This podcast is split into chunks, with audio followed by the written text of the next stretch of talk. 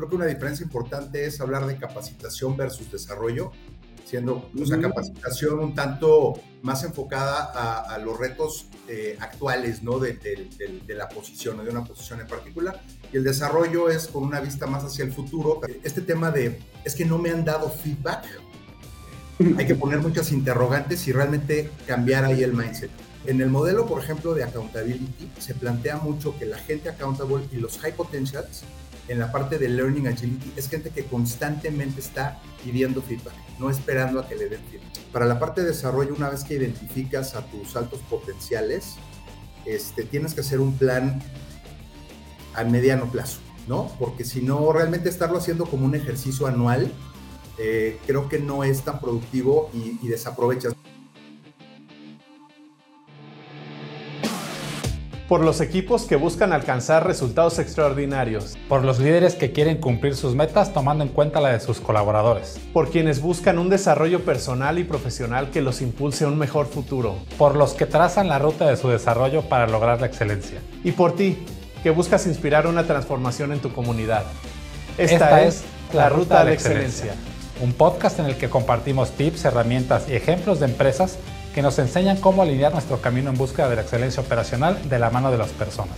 Es un conocimiento que hemos adquirido a lo largo de décadas de acompañar a empresas y líderes a alcanzar resultados extraordinarios. Yo soy Alejandro Ponce. Y yo, Juan Carlos Ituarte.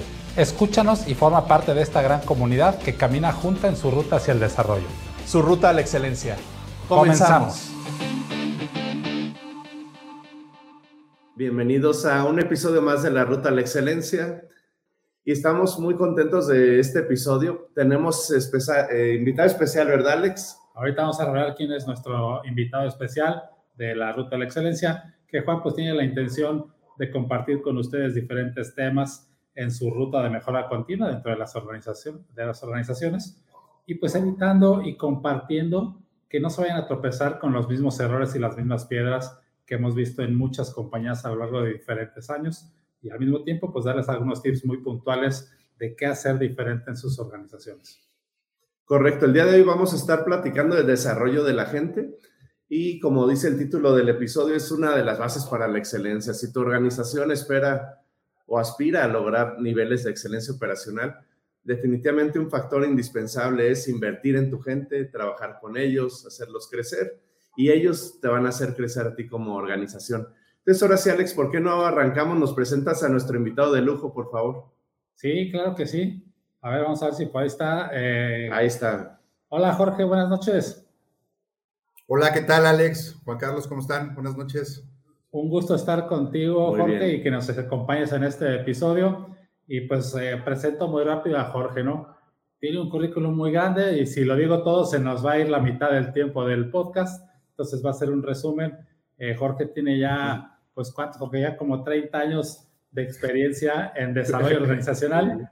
Un poquito menos, pero por ahí, más o menos como, como 20, 25 años más o menos en recursos humanos, Alex. Sí. 25 eh, años. Es tragaños, Jorge.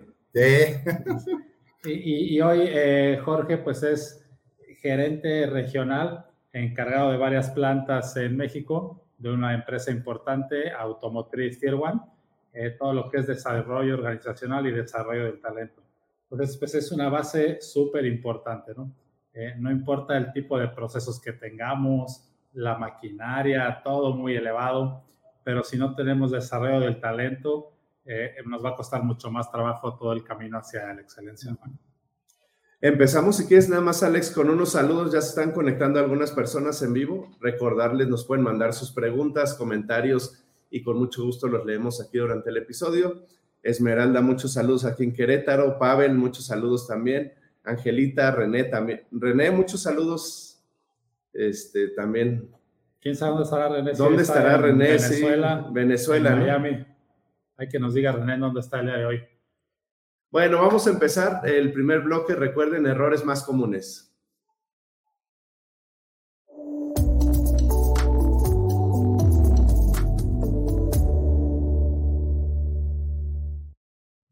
Jorge, pues eh, si te parece, vamos a entrar en materia para que nos ayudes a compartir todo tu conocimiento y como ya es costumbre dentro del podcast, hablamos primero de ciertos errores comunes que vemos ahora en este tema, ¿no?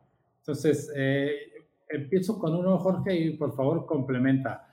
Claro, gracias. El tema de desarrollo eh, de talento, desarrollo personal, a veces creemos que es 99% responsabilidad de la organización. Ese es un error muy común y pues si yo me quedo sentado a esperar a que la organización me desarrolle, pues ahí me voy a quedar sentado varios años, ¿no? ¿Qué tienes de opinión sobre esto, Jorge? Totalmente, Alex. De hecho, bueno, en, principio creo que una diferencia importante es hablar de capacitación versus desarrollo, siendo una capacitación un tanto más enfocada a, los retos eh, actuales, ¿no? De, de, la posición o de una posición en particular. Y el desarrollo es con una vista más hacia el futuro, también pensando en la sucesión y este planteamiento estratégico de las organizaciones, ¿no? Y sí, como dices, Alex, este, un error es quedarnos sentados esperando a que me den capacitación, ¿no? Y no estar buscando estas, estas oportunidades para la capacitación o, o bien para el desarrollo, ¿no?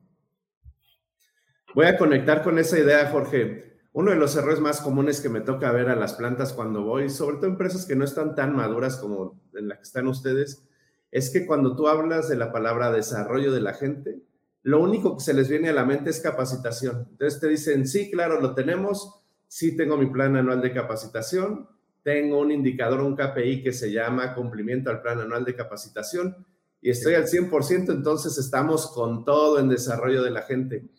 Y cuando le rascas un poquitito nada más de la superficie y te metes a ver el contenido de esos planes, ves que el curso es el, el, pues, el clásico de la brigada de seguridad, la, casi que la inducción a la empresa y un curso ahí de trabajo en equipo, ¿no? Y, administración del tiempo. Administración del tiempo, sí, claro. Entonces, eso confundir capacitación con desarrollo es un error como bien, bien clásico que nos toca ver. Exacto, sí, Juan Carlos. De hecho, bueno, capacitación es algo fundamental, sin duda, ¿no? Está más relacionado con requerimientos específicos del cliente, con requerimientos legales y con la propia descripción del puesto actual, ¿no? Para poder lograr los objetivos de esa posición. Entonces, es muy importante cumplirlo evidentemente, y cerrar esos gaps que puede haber entre las personas y la posición, ¿no? Entonces, eso se cierra con el plan de capacitación normalmente. Y posterior a eso, es decir, una vez que ya hicimos varios procesos, por ejemplo, la evaluación del desempeño, después de evaluar el desempeño de las personas, empezamos a trabajar ya en los planes individuales de desarrollo, ¿no? Que ya es un traje hecho a la medida y está enfocado en eh, el siguiente mejor movimiento, digamos, para la persona y debe conectarse con los requerimientos de la organización también, cosa que es muy importante, ¿no? A veces no sucede eso y hay una desalineación entre la aspiración del colaborador y la necesidad de la organización. Entonces siempre debe haber ese link como muy claro, ¿no? De las dos partes. Oye, Jorge, y, esto que comentas, ¿no? De esa relación con el colaborador, también eh, me conecto de ahí para otro de los errores que vemos de repente comunes. Eh, el tema de desarrollo de la gente, pues aplica para toda la cadena de responsabilidad dentro de la organización. Y muchas veces algunos gerentes, directores, porque su puesto ya se llama gerente director, dicen, no, pues yo no necesito desarrollo, ¿no? Este, vamos a enfocarnos en otras capas de la organización. ¿Qué puedes comentar alrededor de esto? Sí, ese es un error, yo creo que muy interesante, Alex, porque sí, eh, sin duda los, los, los directores, o sea, los altos ejecutivos tienen acceso a mucha actualización, información sin embargo, es muy importante que conectado con la estrategia estemos siempre pensando cuáles son los conocimientos y el desarrollo que debemos ver para los, para los altos directivos, ¿no? Por otra parte, sucede a veces que hay como una desconexión con el feedback, ¿no? Como que a veces las personas no tienen ya tanta confianza este, en ir y, o los propios eh, ejecutivos, ¿no? No se acercan tanto a las personas para decir, regálame feedback, ¿no? en qué puedo mejorar, porque bueno, al parecer pues ya llegamos a cierta posición. Entonces, a veces sucede que hay como esta desconexión, ¿no? El feedback es una parte fundamental para poder hacer un autodiagnóstico de mis fortalezas y debilidades, por un lado, y por otro lado, yo creo que, híjole, la capa, o sea, los altos directivos, los gerentes, es súper importante que estén actualizados y, estén en constante desarrollo para poder permear también esta, eh, pues, curiosidad, digamos, aprendizaje organizacional en sus equipos, ¿no? Jorge, voy a agarrar muy buenos conceptos que estás compartiendo. Voy a agarrar un par de los que acabas de mencionar. Sí. Un error bien común es, estas personas que pierden la curiosidad o el deseo de seguir aprendiendo, ¿no? Y lo que vemos de repente en empresas con ejecutivos o, directivos, incluso ni siquiera directivos, con personas que llevan mucho tiempo en la organización, es que pierden como este apetito, como decías tú, ¿no? De seguir mejorando. Y lo que te dicen de repente es, pues ponme lo mismo del año pasado, este, vamos a hacer lo que no alcancé a hacer los últimos dos años y, y con eso nos vamos, ¿no? Cuando la realidad es que el entorno está cambiando mucho, las necesidades de la empresa están cambiando mucho y también las necesidades de la misma persona van cambiando con el tiempo, ¿no? Totalmente. Yo creo que ahí tocas algo fundamental, Juan Carlos. Fíjate que en mi experiencia me gustaría compartirles que los planes de desarrollo y este plan 10, 20, 70 del que ahorita podemos platicar un poquito, he visto muchos más casos de éxito entre la gente joven que tiene esa curiosidad de ir y buscar el desarrollo, buscar el feedback, conseguir un mentor, tomar el curso y después aplicarlo, etcétera, ¿no? Este, después siento que probablemente en algunos casos se pierde un poquito esa como intención de aprendizaje, este, y entonces no son ya tan efectivos los, eh, digamos, los resultados, ¿no? La efectividad de estos, de estos eh, proyectos, que yo creo que es, pues, otro error común, esa falta de seguimiento, porque requiere, como cualquier plan, ¿no? Estamos hablando, pues, hay un plan estratégico, hay un plan financiero, hay un plan, pues, casi para cualquier cosa que queramos lograr. En el caso del plan individual de desarrollo, identificar en dónde estoy parado y a dónde quiero ir es muy importante, esa, ese gap, esa distancia y el seguimiento, ¿no? Si no cumplimos el plan en tiempo y forma y estamos recurrentemente regresando ese plan con esa intención de aprendizaje, perdemos la, perdemos la guía, ¿no? Entonces, este, no se llega tanto a los resultados esperados, ¿no? Y por aquí nos comparte un comentario Alejandro, ¿no? Alejandro Ruiz, saludos. Y es eso, o sea, cómo hacemos este reto y lo abrazamos para que exista una cultura de aprendizaje, ¿no? Eh, hacer siempre el reto al status quo. Siempre tenemos que aterrizar en donde estamos y siempre conocer más y conocer más y buscar ese desarrollo. Este, y aprovecho también, Leandro de Yanira, ya vimos que traes porra, Jorge. Aquí ya varios comentarios este, del, del sensei Jorge hoy nos va a subir el rating del episodio. toda la colonia está conectada, Jorge. Saludos, equipo. Gracias. Y, otro, otro tema importante, este, Jorge, es que también de repente hay ciertos errores, algo de incongruencia. ¿Cómo seleccionar, cómo identificar más bien a las personas de alto potencial? ¿no? De alto potencial para que entren en un programa de desarrollo, este, pues que los tienes con una mira especial, algo específico, proyectos y de repente vas a organizaciones en donde les preguntas, a ver, ¿cuál es tu lista de altos potenciales? Y esa lista de 100 personas. Entonces se pierde ya un poquito y se desvanece el concepto. ¿Qué, qué nos comentarías acerca de esto?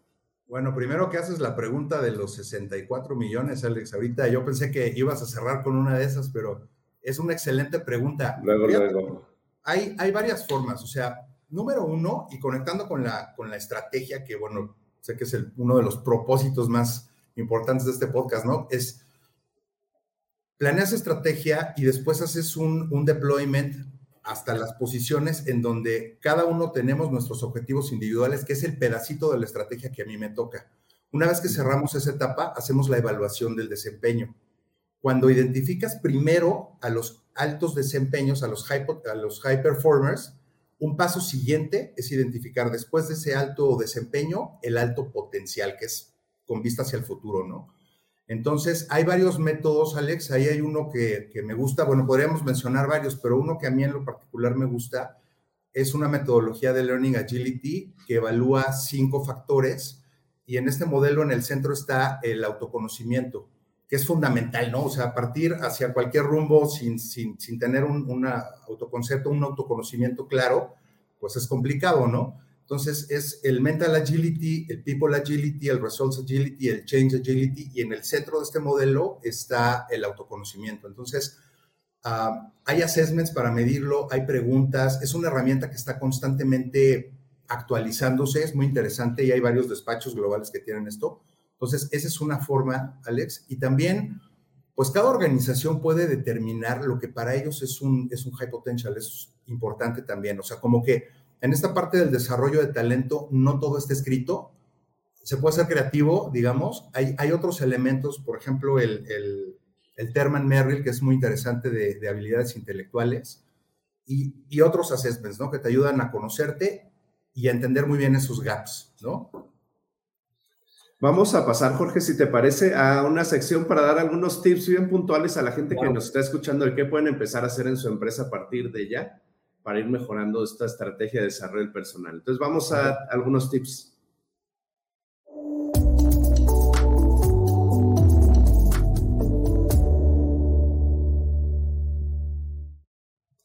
A ver, Jorge, me gustaría que empezáramos con un tema que estamos en junio y es época de evaluaciones. Así es. Entonces, ah, vengo hoy a estar en una planta en donde están todo el staff este, con los pelos de punta porque ya les mandaron los formatos del corporativo, los van a empezar a evaluar. ¿Qué nos platicas de esto? ¿Qué puede hacer una empresa para hacer evaluaciones conscientes? Que no sea simplemente un proceso en donde cumplo, llené, nos juntamos, ya llenamos ahí una bitácora que nos juntamos y cumplimos con, con ese paso y que realmente sea algo que construya este desarrollo de la gente. Sí, es un, es un súper reto, Juan Carlos. Yo creo que en la parte de desarrollo, creo que no, no es un objetivo a corto plazo. Yo creo que es a mediano plazo, más o menos unos dos, tres años. Y creo que para la parte de desarrollo, una vez que identificas a tus altos potenciales, este, tienes que hacer un plan a mediano plazo, ¿no? Porque si no, realmente estarlo haciendo como un ejercicio anual, eh, creo que no es tan productivo y, desaprovechas, no es como que vuelves a estar construyendo y construyendo y te la pasas más en la parte de assessment que realmente en estar desarrollando a las personas. Entonces yo lo que sugeriría es, al corto plazo, la capacitación sin duda, ¿no? Con un término anual para ver el cumplimiento. Y, pensar más en el mediano y largo plazo para, para temas de desarrollo, ¿no? Este, creo que eso es importante. A mí me gusta más irme por, por tiempos de, de de desplazamiento de competencias, de desarrollo de las personas, más que por un calendario para cumplir con un requerimiento, ¿no? Porque eso luego no hace tanto sentido, pero pues puede haber, dependiendo de las organizaciones, pues diferentes necesidades, ¿no? Correcto, Jorge, gracias. Eh, aprovecho también para saludar a Ángel de la Rosa. Qué gusto verte por ahí, Ángel. Ángel me cuida a mí y a varias personas en Matamoros. Ah. Historias muy interesantes. Muchas gracias, Ángel recordamos ahí con mucho cariño. Eh, y voy a tocar un tema, aprovechando otro comentario de, Alejandro, muchas gracias. El tema del feedback, ¿no? la retroalimentación. Es parte de todo este desarrollo de las personas y desafortunadamente algunas organizaciones pues lo hacen una vez al año cuando recursos humanos lo piden porque hay que llenar los formatos para el corporativo, ¿no?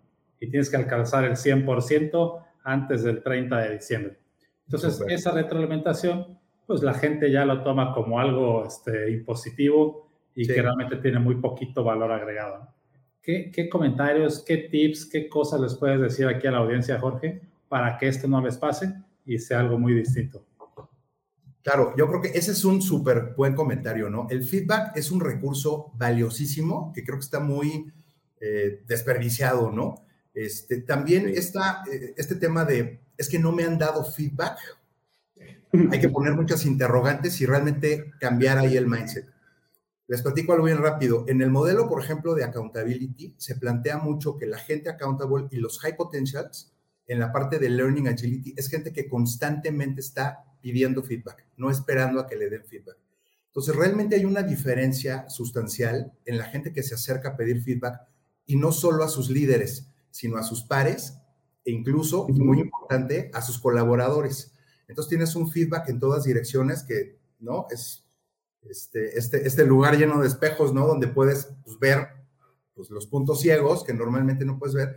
Entonces realmente este, el feedback es un recurso valiosísimo eh, que creo que tenemos en las organizaciones muy desperdiciado. Y si se fijan en las encuestas, normalmente dice, tu líder te da feedback, este, la empresa te da feedback, pero poco se menciona qué tanto tú persigues o aprovechas el feedback como una herramienta, ¿no? Es súper valiosa.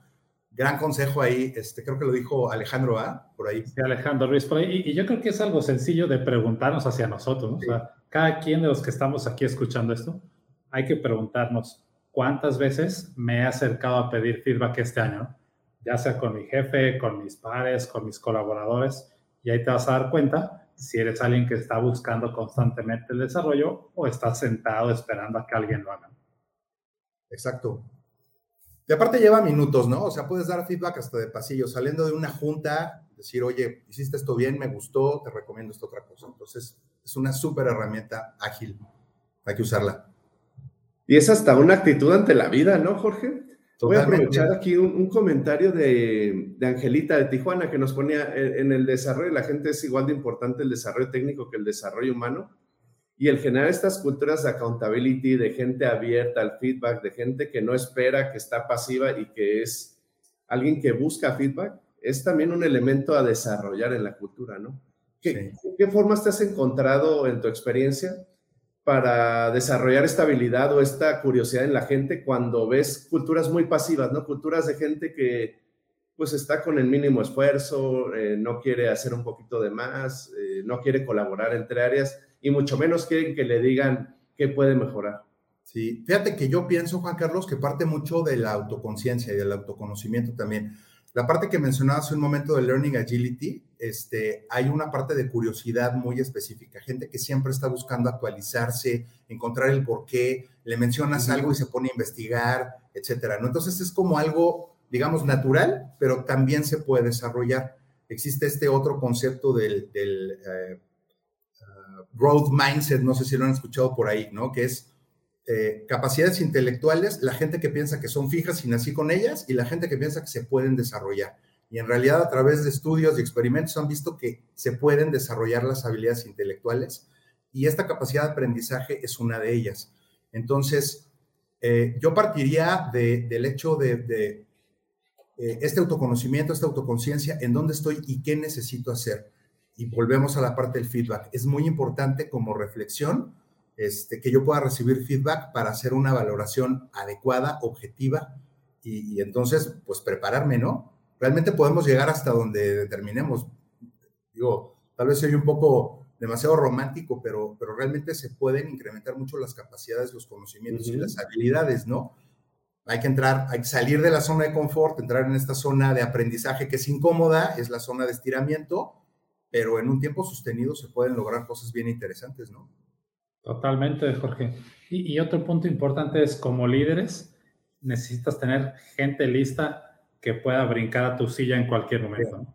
De repente también, eh, y es un poquito frustrante para organizaciones, que dicen, oye, Juan Carlos, hay que promoverlo. Y todos dicen, no, no podemos porque no hay nadie quien ocupe su lugar. Entonces, yo creo que esa es una falla entre el líder, los sistemas de la organización eh, ¿Qué nos podrías dar ahí de consejos, Jorge, para que esto no le pase a las empresas? Pues ahí formalizar, Alex, la parte de mentoring, este, porque también se aprende mucho enseñando, ¿no? O sea, ustedes que han hecho esto muchísimo, tendrán muchos ejemplos al respecto, ¿no? Pero refuerzas el conocimiento y conectas muchísimos puntos cuando tú compartes el conocimiento. Entonces, eh, el hecho de que los gerentes senior, los ejecutivos, eh, formen a su personal para que estén listos, es una práctica muy positiva de las organizaciones que promueve el desarrollo, el engagement de la gente, la confianza entre las personas y, genera una organización que aprende, ¿no? Este, estás todo el tiempo compartiendo conocimiento, generando esta curiosidad y es un sistema de retroalimentación bien interesante. Y cuando la organización necesita este, crecer, pues hay gente lista, ¿no? Entonces tienes, es el, el pool system de talento, ¿no? Que pues, van formados listos para, para entrar en acción cuando se requiere, ¿no? Jorge, a ver, aquí nos están tirando una bola rápida. A ver. Nos dice de ella, como líderes de una empresa, ¿cómo fomentarían ustedes mismos una cultura de desarrollo? Vamos a corte comercial. Sí. bueno, se nos acabó el tiempo. Este, nos vemos la próxima semana. Sí, es una excelente pregunta. ¿eh? Saludos a ella. Este, es, un plan estratégico también. O sea, mira, así como hay un sistema de gestión de calidad, un sistema de gestión de seguridad, salud y medio ambiente, hay un sistema de gestión del talento. Y este sistema pues, tiene también eh, prácticas, subsistemas, indicadores. Entonces, hay que echar a andar esto como un sistema. O sea, es una planeación estratégica también, que lo que tiene como salida, pues es indicadores de talento. Es gente, o sea, gente lista en el pipeline, cuántos tienes listos ahora, listos en un año, listos en dos años o más, qué número de sucesores tienes, etcétera. Entonces, pues yo diría, es un sistema como cualquier otro, en realidad tiene sus particularidades y creo que actualmente muchas organizaciones están volteando a ver esta necesidad más con temas ahorita del best shoring, de que si traen eh, posiciones a, a, México, a Latinoamérica, todo este tema, ¿no? Que está sucediendo ahorita. Entonces, esa sería mi respuesta. Un sistema con indicadores consistente, ¿no? Con su PDCA igual que estar midiendo qué mejor se le puede hacer para producir talento, ¿no? Oye, Jorge, y yo le agregaría también para terminar de contestar a Deyanira, es todo esto que acabas de mencionar, como líderes tenemos que darle visibilidad muy fuerte en la organización para mandar esa señal de que esto es importante, ¿no? Que no nada más lo estamos diciendo, sino que realmente queremos que suceda, revisiones semanales o quincenales, desarrollar proyectos estratégicos alrededor de estos temas. Y entonces, mientras la organización esté viendo que los líderes le están dando esa importancia y ese seguimiento, pues cobra mucha fuerza, ¿no? Y así funcionan los diferentes temas. Si hay algún tema que no quieres que funcione en la organización, simplemente pídele a los líderes que nunca lo mencionen. Y esa es la contraparte. Totalmente, sponsors, ¿no? Sí.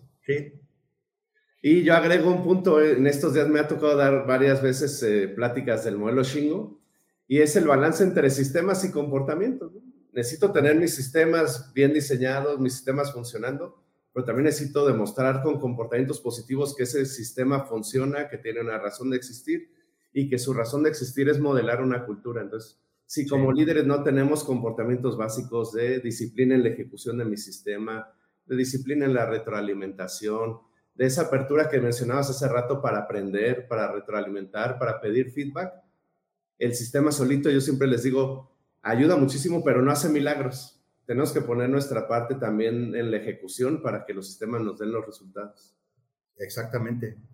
Y fíjate, les comparto muy rápido, creo que es un, caso de éxito importante, ¿no? Pero un sistema, Juan Carlos, que, que ha funcionado muy bien es eh, desarrollo de ingenieros jóvenes, en donde tienes un, un 10, 20, 70, en donde tienes un mentor, en donde tienes una plantilla de cursos que se van tomando, una medición trimestral de seguimiento y de evaluación, y, las personas que están a cargo con esta curiosidad y esta intención que mencionabas hace un momento, son los propios chavos, los, profesionistas jóvenes que vienen con ese deseo muy grande de aprender y crecer en la organización. Y esta combinación de elementos en donde la organización pone los recursos, las reglas, el sistema, y, ellos como jugadores pues van a través de este juego de desarrollo sumando sus puntos, funciona súper bien, ¿no? Eso ha sido, pues creo que una historia de éxito, del cual, bueno, este, pues el equipo ahí de desarrollo ha sido, ha sido protagonista de eso, ¿no? Oye, George, ya por aquí nos están preguntando que qué quieres decir con eso de 10, 20, 70 y que si es casualidad que sume 100. Ah. Nos ahí un poquito, este... Claro, es el 40 y 20. Qué buena pregunta, gracias. Sí, este, el sistema eh, o la metodología 10, 20, 70 o 70, 20, 10, que es lo mismo y también suma 100 a los dos lados, es 10% es la parte teórica, ¿no? Es entrar a un aula y tomar un curso de solución de problemas.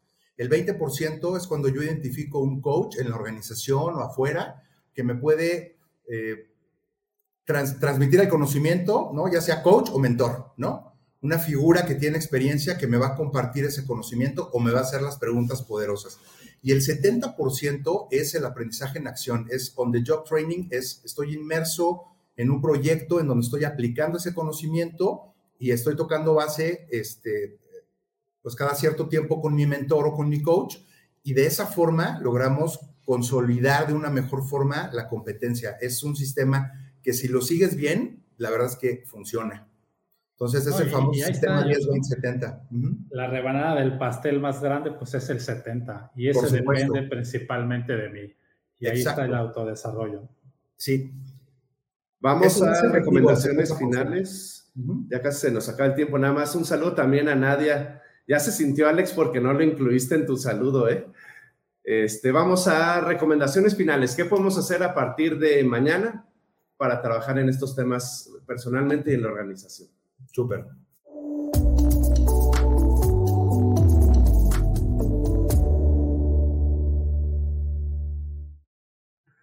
Venga, Jorge, vamos a cerrar ya casi el episodio quiero dejarte una pregunta para ver eh, qué nos puedes ayudar.